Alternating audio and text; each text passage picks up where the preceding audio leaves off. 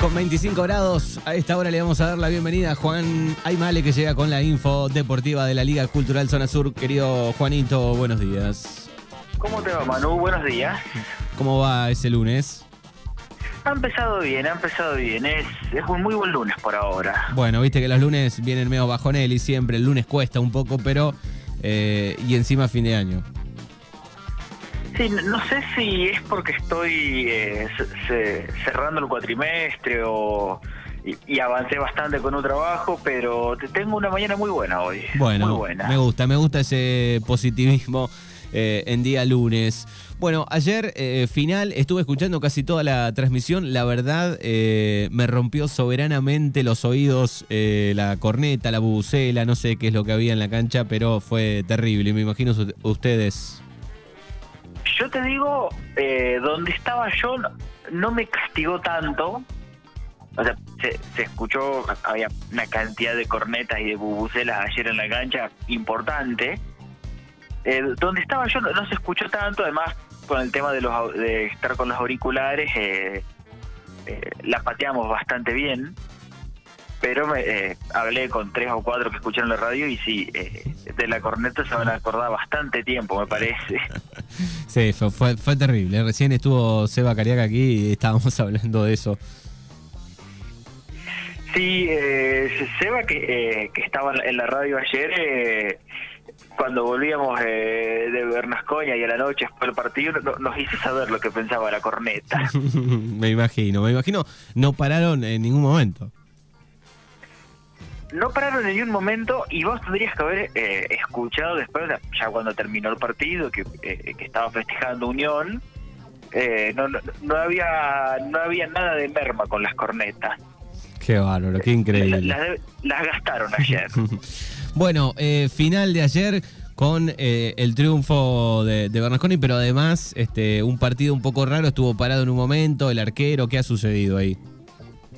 Sí, ayer, eh, bueno, obviamente eh, la final en primera división fue la, transmisión central de, de la 105, ayer con base en FM Caldén de Bernasconi. Un partido, Ma- Manu, que eh, en la previa era una incógnita, eh, o sea, cómo se iba a dar el partido, porque el local tenía tres goles de ventaja, Pampero no tenía otra alternativa que salir a buscar desde el minuto cero el descuento, y había que ver qué iba a hacer Unión, eh, si se iba a tirar al contragolpe, si se lo iba a jugar de igual a igual y después iba a meter atrás. Eh, en los primeros minutos que fueron de igual a igual, eh, vos pensás que tuvimos los primeros 20 minutos, 5 o 6 chances de gol eh, repartidas para los dos lados. Eh, venía eh, mu- muy partido el parejo, pa- Pampero quizás con mayor eh, cantidad de llegadas, Bernasconi con mejor calidad de llegadas, y a los 38, eh, casi terminando el primer tiempo, con eh, la expulsión del paraguas de Darío Jiménez, eh, se rompe, se rompe el partido, se rompe lo que venía, eh, lo que había trabajado Pampero en el eh, en el primer tiempo, que no, no te digo que merecía haber metido un gol, pero chances había tenido. Y ni hablar cuando en la última jugada del primer tiempo Nicolás Lescano hace una jugada individual muy linda y pone el 1 a 0 para Bernasconi. Eso para Pampero fue un, eh, baldazo de, agua fría. Y después en el segundo tiempo a los 7 pasa este evento particular que, que, vos decís con el arquero. Nosotros cuando, cu- cuando llegamos a la cancha, eh, ya la gente de Bernasconi tenía prácticamente el estadio lleno. Salieron los jugadores a, a hacer el, la entrada en calor, algunos ejercicios antes de, de salir a la cancha. Y la gente Unión le, le dedicó más de una canción a voto al, al arquero de Pampero. Tiene eh, un pasado muy temperamental, voto. Tiene fama de, de perder la cordura en momentos clave, le ha pasado muchas veces. Y se ve que Unión quería jugar con eso. En el segundo tiempo, eh, Boto va a ocupar el arco, eh, que daba espaldas a el grueso de la hinchada de Bernasconi. Eh, por lo que eh, nos contaban eh, ayer cuando nos íbamos de la cancha, le han dicho de todo, pero bueno, eso es normal. eh, es normal en cualquier cancha del sur. Sí, sí, ayer, ayer decían, este, no sé si Rubén o, Ricardo, digo, que está mal, pero que sucede en todos los partidos, ¿no? Sobre todo acá en, la liga que está todo ahí nomás, que, que hay mucho menos gente y se escucha, ¿no? Es más fácil no solo eso, sino que mucha gente aprovecha y va a hacer la catarsis de la semana a la cancha a gritar un poco. Es, como la como la red social, ¿no? Hay gente que, que aprovecha y lo usa de, de catarsis, escupe todo ahí. Bueno, acá sucede lo mismo en la cancha. Sí, lo que lo que nos decía eh, un, eh, un directivo de Unión de Bernasconi ayer eh, fue que el canchero de Unión siempre deja al costado de los arcos o, atrás del arco, deja una suerte de fierro, de, varilla, para arreglar la red en caso de que se rompa a mitad del partido, para que el árbitro lo encuentre ahí y lo pueda rápidamente enmendar para seguir eh, disputando el encuentro. Para él, eh, Voto habrá visto ese fierro y eh, a los ya nervios de un de, de, la final, eso se, sumó y hizo que explote algo, eh, no quería seguir atajando voto. Claro. Eh, dio, vueltas, charló con el árbitro, eh, reclamó que no tenía problema que lo, que lo insulten, pero no quería que lo golpeen o que lo lastimen. un, un show que se, se, puede entender o sea, lo que reclamaba Voto, una cuestión de no salir lastimado, pero si te pones a pensar en cómo estaba el partido, que ya estaba prácticamente liquidado, eh, quieras o no, te lleva a pensar que había otra intención detrás de lo que hizo Voto. Bien, ¿cuántos minutos estuvo parado en total? Y más o menos se paró a los 7, 8 el primer tiempo y se habrá reanudado cerca de los 22, 23. Bien, bien. obviamente después de, eh, en condiciones normales, si hubieran jugado unos 10, 15 minutos adicionados, el árbitro Bustos se compadeció de la gente de Pampero y jugaron nomás 3 minutos más y terminó el encuentro ahí. Bien, ¿terminó 3, eh, 3 a 0?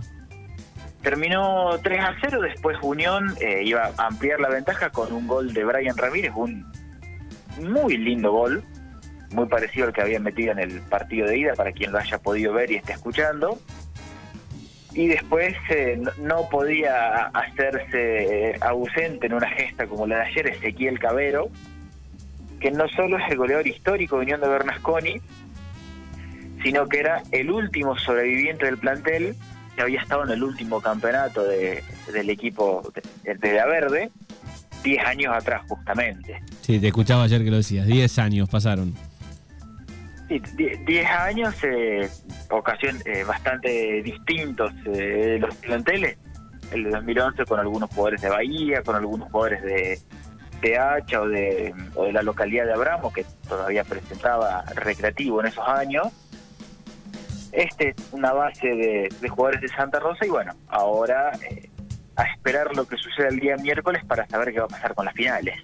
Bien, así que eh, tres goles la, anterior y tres de estos, así que ganador absoluto. Sí, ganador absoluto, 6 a 0 global en las finales. Eh, a nivel a nivel sur, Unión cierra un año espléndido.